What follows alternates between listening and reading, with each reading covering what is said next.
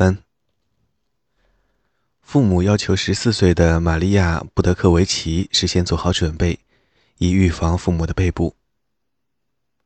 一九三七年七月，内务人民委员会抓走父母，玛利亚得以生存下来，孑然一身，住在莫斯科的自家公寓。直到一九三八年夏天，内务人民委员会把他带到达尼洛夫修道院的拘留中心。他虽是自力更生，却有父母的老朋友米利查叶夫根涅夫娜的帮助。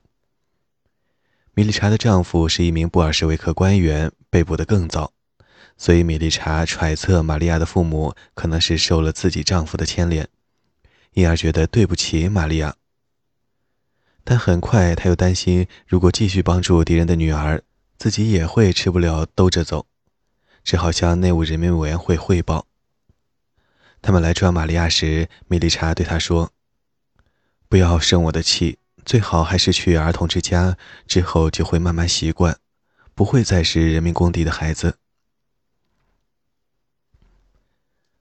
玛利亚和其他二十五名人民公敌子女一起从达尼洛夫修道院被转至高尔基城附近的孤儿院。孤儿院主任是个慈父般的人，鼓励玛利亚努力学习。即使出身不好，仍可争取美好的前途。他申请加入了共青团，尽管事先受到警告，获准之前需要背弃自己的父母。他也参加各项活动，主要是在群众集会和游行中强烈谴责人民公敌，歌唱对斯大林和党的赞歌。他回忆，之所以加入共青团，是因为坚信这是父母希望他做的。我怎能拒绝加入呢？妈妈总是说我一定要成为少先队员，然后是共青团员，不加入是可耻的。然而，同时他对导致父母被捕的政治事件茫然无知，他又认为入团可能是错的。他记得曾感受到对父母的愧疚，好像是在背叛他们，但后来入团仪式并没要求背弃父母。尽管如此，他仍在参与共青团宣传时觉得尴尬。如他所忆起的，只要让人看到自己在高歌赞美斯大林，连自己也不太相信口中吐出的歌词。尴尬的根源是他的直觉：父母的背部是错的。他甚至在1939年向斯大林书写抗议信。他为生存和进步所采纳的政治身份，又与这一信念发生冲突。作为共青团员，玛利亚可以就读于列宁格勒理工学院，那是一所处于领先地位的科技大学，学生中仅有极少数人民公敌的孩子。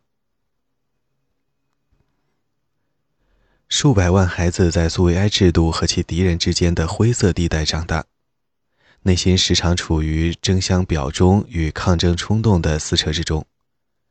一方面，家庭出身的污点增强了他们证明自己是社会平等成员的需要，这意味着他们必须遵循苏维埃的理想，加入共青团甚至共产党。另一方面，这些孩子不禁会对家人带来这么多痛苦的制度生出疏远之感。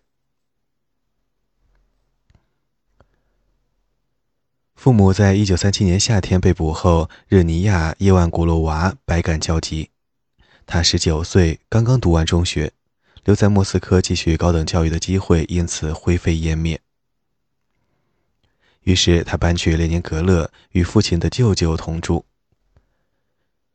舅公是一名退休的冶金学教授，帮助他进入了工人补习学校。他希望以此升入理工学院。随着申请理工学院的日期越来越近，热尼亚变得忧心忡忡。知道在表格中将不得不揭示父母的被捕，他觉得自己好像是一个麻风病人。尽管在入学考试中取得高分，仍在担心没有资格进入理工学院。一九三八年，他被接受为冶金系的新生，该系的竞争不像其他系那么激烈。整个第一学年，热尼亚在日记中承认自己的抑郁症，甚至兴起自杀的念头。反观这一悲伤，他自我解释这是父母失踪之后自己个性的自我封闭。在工人补习学校时，父母的被捕一直是他的耻辱之源。他的同学曾无情地欺负他，称他为祖国叛徒的女儿。在理工学院，热尼亚努力证明自己是一名模范学生，以克服这一耻辱。有时，他尽力挣脱父母的影响，享受与同学的相处，追求自己的新生活。但在短暂的瞬间幸福之后，总是涌起内疚感，使他想起深系劳改营的父母。父亲被捕后不久，热尼亚做了一个梦。梦中的父亲竟是一名侵略者，这一直给他带来困扰。下英文：我父亲从隔壁房间的薄雾中出现，举起手枪朝我心脏开枪。我没有身体上的痛苦，只有无法遏制的失落感。然后我发现自己的胸部已被鲜血浸透。以上引文。在理工学院时，有一天晚上，他和朋友一起去溜冰，心情非常愉快。那还是好几个月中的第一次。可当天晚上，他在梦中又看到了父亲。第二天早上醒来，满怀沉重的抑郁。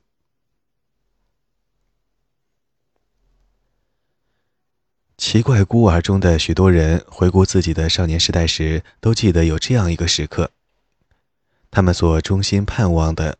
遭受压迫的耻辱突然消失，他们重新被接受为苏维埃公民。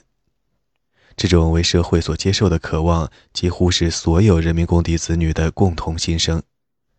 只有很少人对苏维埃制度产生厌恶或干脆反对。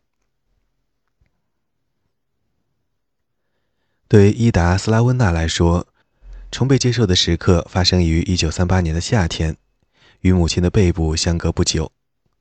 父亲被捕于1937年。当时，体育教师来邀他参加学校的游行。伊达是一名运动员，身材健美，自14岁起就以体操运动员的身份参加学校游行。但在父亲被捕后，他被逐出了游行团队。他在回忆录《1995年》中追忆了当时的喜悦，重被接受为海陆空体操表演的体操兼跳伞选手。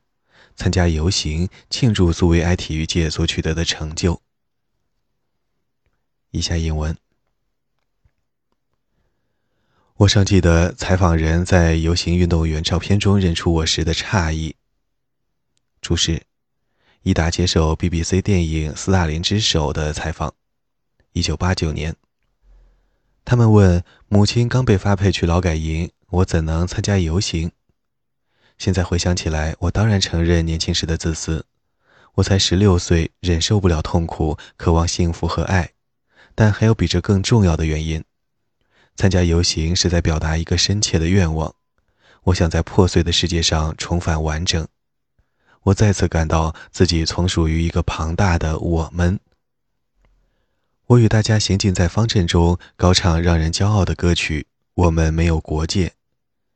在我看来，我与任何他人一样，都是完全平等的祖国代表。我对歌中的话深信不疑。我们将高举苏维埃旗帜，超越世界和世纪。我跟大家并肩站在一起。我的朋友和教师再一次对我表示信任。这意味着，或者是我就因此认为，他们也一定相信我父母的无辜。以上引文。对于大多数青少年而言，加入共青团象征了从人民公敌的孩子到苏维埃公民的过渡。父亲1938年2月被捕时，加琳娜·阿达西斯卡娅17岁。加琳娜的父母是积极的反对派，没期望他会成为共青团员。他和母亲从老家列宁格勒流放到亚罗斯拉夫尔城。加琳娜强烈的感到遭受迫害的耻辱，试图予以克服，决定申请加入共青团。他给学校共青团委员会写信，要他们再看看我的材料，即审查他的申请。尽管有父亲被捕的污点，他坦言自己在有意识的自我净化。他公开自己的污点履历，希望获得集体的宽恕和救赎。在讨论他的请求的共青团会议上。领导们裁定，加琳娜作为人民的敌人，没有资格入团。但有一位同学抗议说，如果阿达西斯卡亚被排斥在外，所有的学生都会离席。加丽娜回忆，党员辅导老师勃然大怒，耳红面赤。以下英文。他坐在木凳上，大声叫喊：“这是什么？挑衅！缺乏警惕性！”不过到了最后，我还是获准加入了共青团。甚至当选为班级组织者，我们的组织在学校里赢得了第一名，在社会主义竞赛中。以上译文。就加琳娜而言，这就是她被带进集体生活的一刻。她回忆自己在一九四一年被捕，调查官员查阅我的共青团记录时，眼珠子几乎都要跳了出来。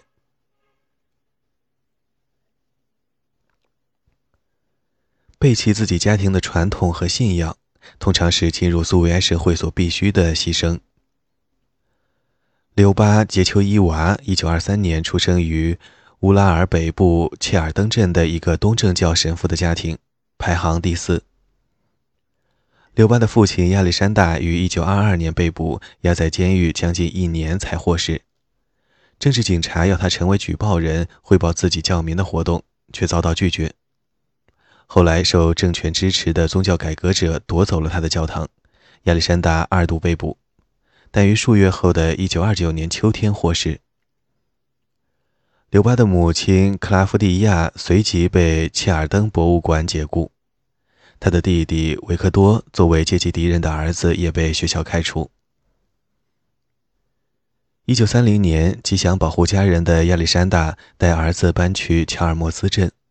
让活跃于教会的一个工人收养维克多，以此来改善儿子的前途。作为工人的儿子，维克多在学校读完七年级，取得教师资格。家中的其他人也搬离让他们家破人散的切尔登镇，去南方一百公里外的新兴工业城镇索利卡姆斯克，与克拉夫蒂亚的母亲一起生活。刘巴在索利卡姆斯克长大，从小学会了遵守自己的本分。以下英文。妈妈经常提醒我是神父的女儿，要倍加小心，不可与他人交往，不可信任他人，不可谈论自己的家事。我的本分是要保持谦虚。他曾说：“别人能做的，你却不能。”以上英文。他家很穷。克拉夫蒂亚在成人扫盲组织担任讲师，但工资不足以养家糊口，因为没有配给卡。他们勉强生存，多亏了亚历山大的小额金钱援助。他仍在乔尔莫兹镇从事神父的工作。到1937年8月，亚历山大又一次被捕，10月遭枪决。克拉夫蒂亚和孩子们变卖最后的财物，种植蔬菜，苟延残喘。最终，亚历山大的农民教友送来了援助款。他们曾在集体化运动中得到教会的帮助。自从父亲移居至乔尔莫兹镇之后，刘巴只见过他一次。他在1937年6月前曾去拜访，几星期后他就被捕了。刘巴回忆：“我对宗教的无知让爸爸大为不满，他试图教我古教会斯拉夫语，但我没有兴趣。”这是我人生中第一节宗教课，也是最后一节。今年的压迫促使柳巴逃离自己的家庭背景。他在索利卡姆斯克新学校的第一年就是反宗教宣传活动的靶子。教师一边指向柳巴，一边告诉其他孩子，如果他们接触宗教，就会变得像他一样糟糕。他回忆。自己老受其他孩子的欺负，陷入了极端恐惧和歇斯底里的状态。以下引文：我不敢去上学，母亲和外祖母最终决定不再带我去教会。他们告诉我，最好只有一种教育，让我相信学校里有关宗教的说法。以上引文。刘巴加入了少先队，自豪地戴上标志着受到接纳的红领巾，成为一名积极分子。甚至参加了1938年反教会的示威游行，所举的横幅上写着“打死所有的神父”。六八最终成为一名教师。亚历山大的四个孩子中，三人选择了这个职业。将近五十年，他教的是反教会的共产党路线。回首往昔，六八充满了悔恨，因为自己背弃了家庭的传统和信仰。补充注释：共产主义政权倾塌后，刘巴成为教会的积极成员，出版了有关父亲生涯的书籍，《一名东正教神父的生涯》。我总想，如果父亲是一名教师而不是神父，如果像其他女孩一样也有父亲伴我长大，我的人生会变得容易许多。他弟弟维克多曾在共青团会议上正式背弃父亲。相比之下，柳巴所做的只是在苏维埃社会生存下去的绝对必须之事。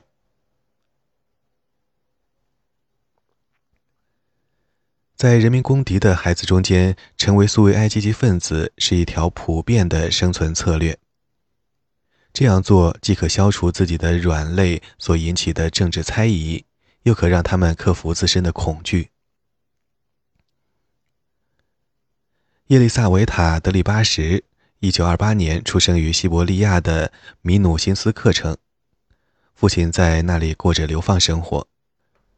父亲亚历山大·约西列维奇是列宁格勒印刷工人的儿子。从苏维埃政权的一开始，他就是老布尔什维克和契卡官员。他曾是叶丽萨维塔·德拉布金娜，1917年10月在斯莫尔尼学院找到父亲的那个少女的伴侣，直到爱上格鲁吉亚低级官员的女儿尼娜·德利巴什。两人在1925年结婚。两年后，他因与政治警察的前雇主发生局域而被捕。他1926年离开警察系统，在莫斯科学习经济，流放至西伯利亚。当时已怀上女儿的妮娜跟随而去。1918年，妮娜和女儿先回到苏维埃首都。亚历山大获释后也回到莫斯科，在外贸部任职。1930年，亚历山大再次被捕，判刑十年。被送去高尔基城附近的苏赫贝茨沃德尼劳改营，属于韦特拉戈古拉格系统。同时，尼娜也被捕，流放到西伯利亚一系列的特殊定居地。到1932年，又返回莫斯科。叶丽萨维塔一直与在列宁格勒的父亲的家人一起生活，偶尔去探望身在流放地或已返回莫斯科的母亲，直到1935年。当时，他和妮娜前去苏赫贝兹沃德尼劳改营，与亚历山大同住。妮娜充当志愿者，一家人住在劳改营。叶丽萨维塔开始上学。到1936年4月，叶丽萨维塔的父母再次双双被捕。亚历山大于1937年5月被枪决，尼娜被判刑十年，先被送去索洛韦茨基劳改营，后枪决于1937年11月。父母被捕后，叶丽萨维塔获得苏赫贝茨沃德尼劳改营难友的收留，逃过被送去孤儿院的厄运。那位难友在1936年获释，把他带回列宁格勒。叶丽萨维塔住在不同的亲戚家，先是格列高利叔叔，1937年4月被捕；接着是马戈姑妈，7月被捕；再是赖雅姑妈，8月被捕。于是，远房亲戚将他救出列宁格勒，在把他送给蒂比利斯的母亲的家人之前，先让他住在莫斯科附近他们的乡间房子里，以避开内务人民委员会。他在这些亲戚当中转来转去，不清楚他们对警方的担忧，开始觉得自己像是一个没人要的小孩。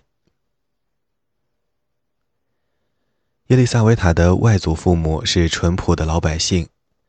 外祖父出身于农民家庭，外祖母是商人的女儿，但都受过教育，汲取了蒂比利斯知识界自由基督徒的价值观。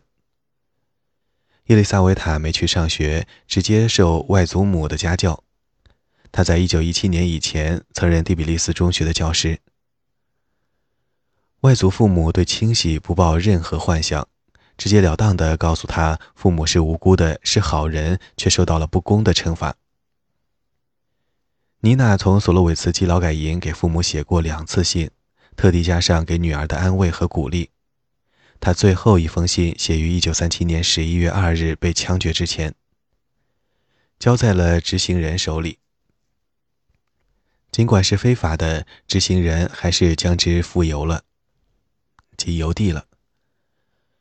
妮娜写道：“爸爸妈妈，我就要死去，救救我的女儿。”他还告诉耶丽萨维塔，可在夜晚的天空找到自己的母亲，就在大熊星座的旁边。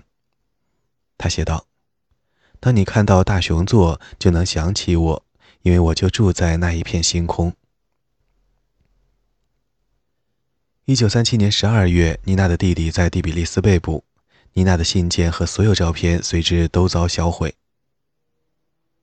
注释：伊丽萨维塔没有母亲的照片，直到二十世纪九十年代初，他收到前克格勃档案馆所存的他母亲的档案，但最后一封信一直深入伊丽萨维塔的心灵。外祖母给他念了十几次，他回忆道。我一直在等待，等待我的母亲。即使成年后，我晚上出去也会寻找大熊星座，思念我的母亲。直到1958年，方才发觉母亲已被枪决。我一直视之为她终将回到我身边的象征。舅舅的被捕使耶利萨维塔留在第比利斯变得危机四伏。此时，大规模的逮捕正席卷格鲁吉亚的首都。他将近十岁，从没进过学校，但在第比利斯，没人愿意收留人民公敌的女儿。一九三八年一月，外祖父母送他上火车，去列宁格勒与大姨妈索尼娅同住。索尼娅任职于基洛夫工厂工会，是党的资深积极分子和坚定的斯大林主义者。在耶利萨维塔所有的书旧孤遗当中。索尼娅是大恐怖中唯一没被捕的。伊丽萨维塔回顾那些创伤年代，认为没有真正感受和了解到大恐怖对自己的巨大影响。亲戚们往往不做透露。他到十岁时已经历了颇不寻常的各式事件，在流放地和劳改营长大，失去父母，避难于十多个不同的家。无论是正常的结束还是异常的开始，对他来说都毫无意义。他现在回忆，当时感受到的只是迷惑和沮丧，既含糊又笼统，这根植于没人要、没人爱的直观感受。索尼娅的丈夫于一九三八年一月被捕，姨妈家的公寓因而笼罩着冷峻紧张的气氛。与外祖父母家的友好热情形成了鲜明的对比，这更加深了耶利萨维塔的那一直观感受。不久，索尼娅被开除出党，他特地装好一只放有替换衣服和干面包的小包，以备随时可能发生的被捕。耶利萨维塔越来越内向，生出对他人的恐惧。他回忆道：“我害怕每一个人。”他记起一件事。姨妈让他去当地商店买东西，店员找回零钱时多给了五个戈比。他回到家里，姨妈就叫他去退还多找的零钱并道歉。伊丽萨维塔被吓坏了，不是因为拿了多找的零钱，而是害怕以个人化的方式与售货员及陌生人交流。尽管有丈夫的被捕，几乎所有亲戚遭受的迫害。以及自己的被驱逐出党，索尼娅仍是斯大林的坚定支持者。她教导外甥女相信苏维埃报刊上的一切，接受父母有罪的可能。他还声称，他父亲曾属于一个反对派组织，因此被捕，成为人民公敌。但妮娜很可能是无辜的。耶利萨维塔回忆，索尼娅很少提及我父母，我不敢向她询问我父母之事。担心他会说出非议他们的话。我懂得有关这一主题的谈话是禁止的。也许索尼娅认为，如果外甥女对自己家庭的命运想得太多，可能会避世绝俗，更加疏离于苏维埃制度。在姨妈的鼓励之下，伊丽莎维塔先加入少先队，再加入共青团。每一次，如索尼娅所规劝的，她都掩饰真相，声称父母被捕于1935年，在清洗人民公敌之前。伊丽莎维塔回顾自己的入团经历。以下英文：我陷入深深的恐惧，好像重又回到父母被捕、自己孤身之影的岁月。我害怕外面的世界，害怕一切的事物和人际关系。我不敢与人接触，唯恐他们问起我的家人。世上最为可怕的就是在共青团会议上老是提出的出身问题。以上英文。他渐渐克服自己的恐惧，被接受入团更增强了他的信心。他回忆道：“在我的生命中，我第一次不再觉得自己像一匹害群之马。”他学习成绩优秀，这让他在同学之间享有真正的权威。他变成积极分子，先当选为学校的共青团书记，后成为他所居住的列宁格勒地区共青团书记。他回首往事时，认为他的积极性救了自己，让自己获得一定程度的主动。以下引文：当我加入共青团，成为我们中的一员；当我与同时代人打成一片，成为他们的领袖，我就不再害怕了。我可与当局进行谈判，为他们的事业力争。当然，我也是在为自己力争，因为越显得坚强，就越能抑制自己内心的恐惧。以上英文。对于在特殊定居地和其他流放地长大的富农孩子而言，唯有拥抱苏维埃事业，才能克服他们的出身之耻。到二十世纪三十年代后期，与富农父母一起流放的许多孩子已经成年。内务人民委员会收到这些青年人的无数请愿，要求获释，重返苏维埃社会。有些人写了正式声明，背弃自己的家庭。二十世纪三十年代初，只有很少申诉获得成功。一些富农的女儿被允许离开流放地，与享有全部权利的苏维埃公民结婚。除此之外，政府认为富农的孩子只会污染社会，降低士气。然而，从一九三八年的年底起，出现一个大转折。新政策强调富农孩子的重新做人和恢复名誉。一旦达到十六岁，他们就可离开流放地，恢复公民权利，但一定要背弃自己的家庭。德米特里·斯特雷勒茨基就是这样一名富农的孩子。他一九一七年出生于库尔干地区。在集体化运动中，与家人一起流放至乌拉尔北部乔尔莫兹镇附近的特殊定居地。德米特里在定居地长大，伴随着富农出身所带来的耻辱。他回忆道：“我感觉像一个弃儿，不是一个完整的人。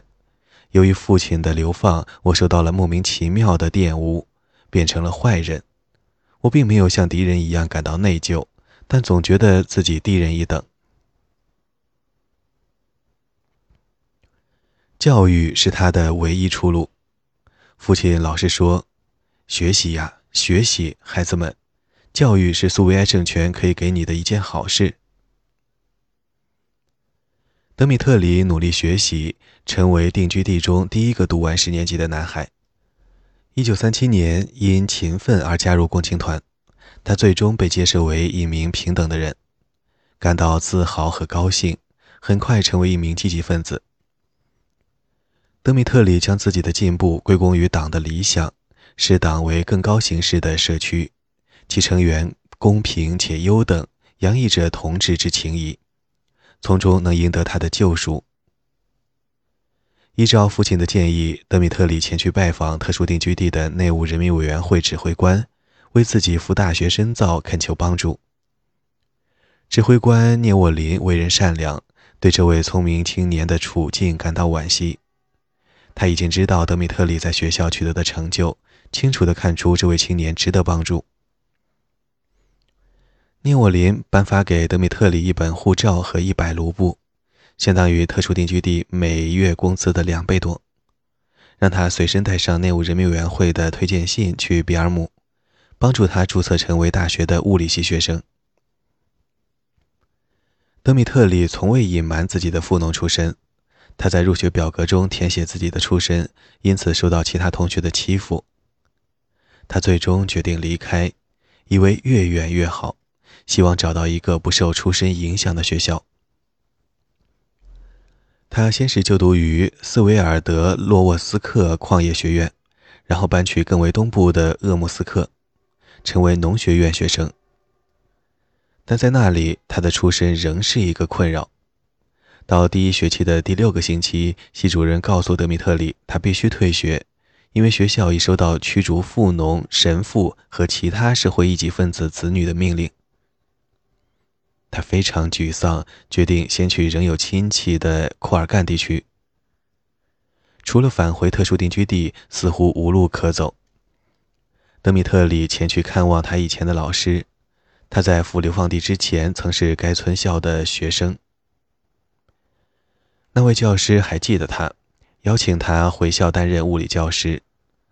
德米特里虽没有高等学院的学位。但在实际上，真正必须的资格是熟悉斯大林的党史及联共党史简明教程。这又是德米特里最爱读的书籍。他教了一年书，一九三九年夏天回去看望仍在乔尔莫兹镇的父母。他从父母的来信中得知，特殊定居地的条件有所改善，但出乎意料，比聂沃林严厉的定居地新指挥官却将他逮捕。没收了他的护照，并威胁要把他送进劳改营。再一次，德米特里因自己的优秀成绩而得救。乔尔莫斯镇学校校长记起了他的得意门生，呼吁内务人民委员会手下留情，声称他急需教学人才。于是，德米特里获准留了下来。他在随后两年中任教于定居地学校，直到战争爆发时被征入劳动大军。前去伐木营。一九四二年四月之前，富农的儿子不得参与军队的前线战斗。德米特里即使在苏维埃政权的手中饱受磨难，仍是一名苏维埃爱国者，坚信共产党事业的正义性，极想成为他的成员。他解释说：“我做梦都想入党。”以下引文。我只想获得平等人的认可，入党就是为此。我绝不是为了职业发展而申请入党的。就我而言，党是诚实和奉献的象征。他们是共产党人，既诚实又正直。我想我应该名列其中。以上引文。他在一九四五年提出申请，却遭到拒绝，当时带给他巨大的失望。他六十年后重述此事时，仍双手颤抖，情绪激动，哽咽难言。到一九五六年后，党改弦易辙，试图吸收曾受斯大林迫害的团体的成员，他才得以加入渴望二十多年的平等同伴的行列。朗读者：宁静的童年。